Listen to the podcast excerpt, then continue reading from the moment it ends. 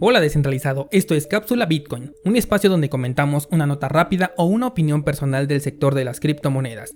Yo soy Daniel Vargas, fundador de cursosbitcoin.com y ven, acompáñame, vamos a descentralizarnos.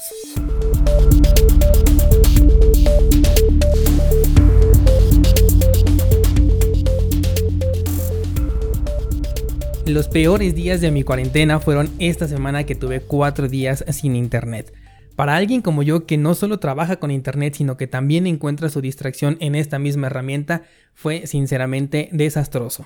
Supongo que alguna vez te ha pasado y has conocido esa desconexión digital a la que hoy en día ya estamos tan acostumbrados. Ahora imagínate si tuviéramos una desconexión financiera. En el episodio de lunes yo te estaba platicando sobre la enorme ventaja que tenemos al existir Bitcoin, sobre todo frente a los cambios en tema económico que vamos a presenciar en un futuro no muy lejano. Y es que ya te adelanté como en una economía digital podemos de pronto ser casi casi desaparecidos del mapa quedando inmovilizados al congelar por completo nuestra economía cuando se trate de un entorno 100% digital. Si no sabes acerca de esto, pásate a escuchar primero el episodio pasado en donde te hablé de las ventajas de tener Bitcoin. Porque el día de hoy vamos a profundizar un poco más en los efectos de una economía digital en nuestras vidas cotidianas y voy a comenzar hablándote sobre las posibles sanciones temporales que podríamos tener en una economía de esta clase. Supongamos, por ejemplo, que incurres en algo que el gobierno considera que es inadecuado o simplemente tiene la sospecha. Mientras se realizan las investigaciones, se procede a congelar tus fondos. Estamos hablando de una congelación que va desde un par de días hasta años enteros, sobre todo con la eficiencia que existe para aclarar casos de enriquecimiento ilícito. Esto puede provenir desde una herencia hasta el hecho de que cambies Bitcoin por dinero digital. Porque por supuesto que nos vamos a encontrar con nuevas dificultades a la hora de querer cambiar Bitcoin por este nuevo dinero digital. Es por ello que se considera primordial comenzar a tener una nueva economía descentralizada, un círculo económico entre tus conocidos que puedan proveer de bienes y servicios a cambio de Bitcoin directamente. Tarde o temprano tendremos que separarnos de la paridad con el dinero fiat en primer lugar porque esa es la finalidad de la existencia de una nueva economía descentralizada como la que nos ofrece Bitcoin. Y en segunda instancia porque las mismas imposiciones gubernamentales nos van a orillar a dejar de utilizar este dinero que no tiene valor. Resulta eh, contraproducente porque por un lado las medidas adoptadas por el gobierno buscarán evitar que tú te muevas hacia Bitcoin, pero en realidad lo que estarán logrando para aquellos que ya lo estamos utilizando será que no vamos a querer usar el dinero convencional más que para transacciones minimalistas del día a día. Una economía digital puede combinarse muy bien con otras medidas tomadas anteriormente por los gobiernos. Por poner un simple ejemplo en México, la ley de extinción de dominio. Esta que dice que mientras exista duda de la obtención de un bien material, el gobierno puede incautar el bien y además hacer uso de él como mejor le convenga hasta que se aclare el caso. Imagínate esta ley en combinación con una economía digital, en donde no solo el bien material sino también tu dinero va a ser retenido. Esto nos dejaría a cualquiera en la calle porque te quitarían el techo y la forma de moverte económicamente hablando.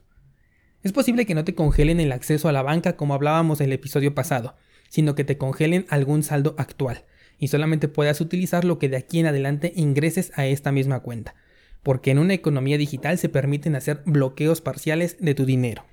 Esta clase de economías también les va a permitir la absorción inmediata de impuestos. El hecho de domiciliar pagos tal como hoy en día podemos hacer con las tarjetas de crédito se volverá de lo más común, porque en este momento se nos hace el cargo a nuestra tarjeta de un servicio mensual, no lo sé, un tipo Netflix, pero ahora con los impuestos también va a suceder lo mismo. Y para nada es bueno, ni siquiera recomiendo evadir impuestos. Lo que no me gusta es que estos van a estar por encima de tus necesidades primarias.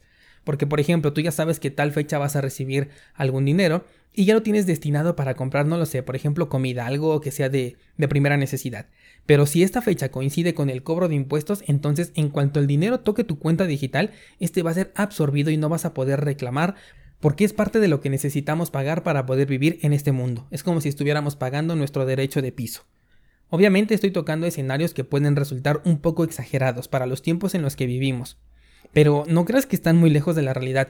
De hecho, ahora mismo eh, los autónomos y emprendedores en España se les ha cobrado ya de manera íntegra el impuesto aún con las desventajas que trae consigo la cuarentena que estamos viviendo. Los apoyos económicos realmente están llegando pero a empresas millonarias, a los gigantes de siempre, mientras que los pequeños negocios se están quedando fuera, de manera que pareciera que buscaran afectarlos lo más posible en lugar de ayudarlos. Entonces, si esto ya sucede en una economía en donde todavía tenemos oportunidad de elegir cuándo pagar dentro de un marco de tiempo razonable, obviamente, ¿qué puede pasar cuando ya no tengas esta capacidad de elección, de elegir en qué momento realizar el pago de tus impuestos? Por un lado, nos lo van a vender como una mejora para nosotros, porque van a decir, ahora ya no vas a poder atrasarte, te vas a evitar recargos, te vas a evitar eh, el, el hecho de que se te haya olvidado pagar, o los inconvenientes de encontrar el banco cerrado o simplemente acudir a ellos en un horario laboral. Ya casi puedo ver los comerciales en televisión abierta colocando los escenarios más inverosímiles posibles para que tú puedas ver los enormes beneficios que trae consigo una banca digital 100%. Pero por supuesto que no te van a decir que ahora va a ser imposible que tengas el control de tu dinero al 100. No niego que vamos a tener ciertas ventajas, por ejemplo, algo así sencillo, mi servicio de Internet no se puede pagar desde ningún portal bancario, o al menos no desde las instituciones en las que yo tengo cuenta. Y de no ser porque encontré el servicio de un pequeño emprendedor que hace pagos a servicios, tendría que salir mes a mes de mi casa para realizar el pago de este servicio. Lo cual para alguien como yo, que le encanta realizar todo por Internet, me resultaría un poco incómodo. Con una economía digital tendría no solo una, sino varias opciones para poder realizar este pago o simplemente tendría un enlace directo entre mi cuenta y la del servicio que utilizo con la cual podría hacer mi pago muy fácilmente. Pero cuando equilibramos ventajas y desventajas, la balanza se inclina de inmediato hacia las desventajas, sobre todo porque conocemos el poder político que los gobiernos tienen sobre los bancos y a veces hasta los bancos sobre el gobierno. Pero sea quien sea quien tenga el poder, nosotros somos los que perdemos, porque nos están quitando libertades y sobre todo la oportunidad de tener la custodia. Ahora con esta nueva economía nadie será capaz de tener una verdadera custodia de su dinero, y estoy seguro que ya has vivido algo de esto aunque sea en una pequeña escala. Por ejemplo, el típico, no tenemos pagos ahorita con tarjeta, solo efectivo. Imagínate este escenario en una economía digital, en donde obviamente no existe el dinero físico, pues simplemente te vas a quedar sin comprar, y vas a tener que acudir a otro lugar. Y si resulta que lo que tiene problema es la red de cierta institución bancaria, entonces vas a tener que buscar una tienda cuya terminal sea de otro banco porque el problema será para todos los que utilicen cierto servicio en específico. Admito que este episodio tiene un tinte un poco negativo, pero no es para deprimirnos, sino más bien para prevenirnos. Este episodio sirve como soporte a lo que hablábamos el día lunes y comprendas que una cantidad en Bitcoin, aunque sea mínima, es ya necesaria por cualquier eventualidad futura que si estoy exagerando y nunca la vemos, no pasa nada, siempre es mejor estar prevenidos que quedarnos sin armas para valernos por nosotros mismos, porque esta clase de escenarios puede inducir a la violencia en casos extremos. Esta es una razón de peso para que consideres tener aunque sea un poco de Bitcoin en tu economía. Y creo que muy pronto vamos a ver algo relacionado con lo que te estoy hablando en México, con el nuevo rescate bancario que va a tener que hacer el presidente. Es curioso porque este señor hizo su campaña criticando al rescate que se hizo hace varios años, pero lamentablemente le tocó gobernar en un periodo en donde va a ser necesario otro rescate. Solo que esta vez obviamente lo va a disfrazar con algún nombre diferente, algún nombre raro, pero con este nuevo rescate existe la posibilidad de que las cuentas bancarias de todos los individuos sean saqueadas en un pequeño porcentaje para cubrir un nuevo impuesto que va a salvar a todos estos bancos. No sé si lo van a hacer de esta manera o de alguna otra, pero no me cabe duda de que va a existir en el corto plazo un rescate bancario mundial, algunos van a poder salir con ayuda del Fondo Monetario Internacional o bien con la condonación de deuda, pero otros van a necesitar una ayuda diferente si no quieren desaparecer. ¿Qué te parece descentralizado? ¿Consideras que estoy exagerando? ¿O crees que sí podemos llegar a ver escenarios de esta clase e incluso peores? ¿Crees que es una buena razón para tener Bitcoin dentro de nuestra economía? Si te das cuenta, esta clase de situaciones nos demuestra nuevamente que el valor de Bitcoin es indiferente a su precio.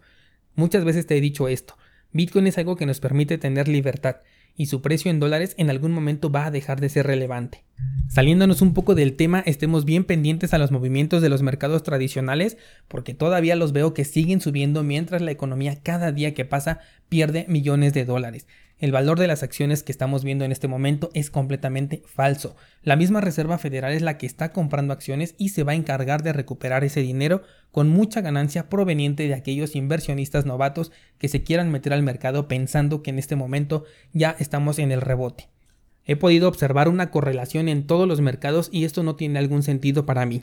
Así que hay que mantener vigilado al Bitcoin cuando ocurra el nuevo crash en los mercados financieros para ver si no vuelve a arrastrar el precio de Bitcoin. Y si es que lo llega a arrastrar una vez más, ¿estás preparado para una nueva compra?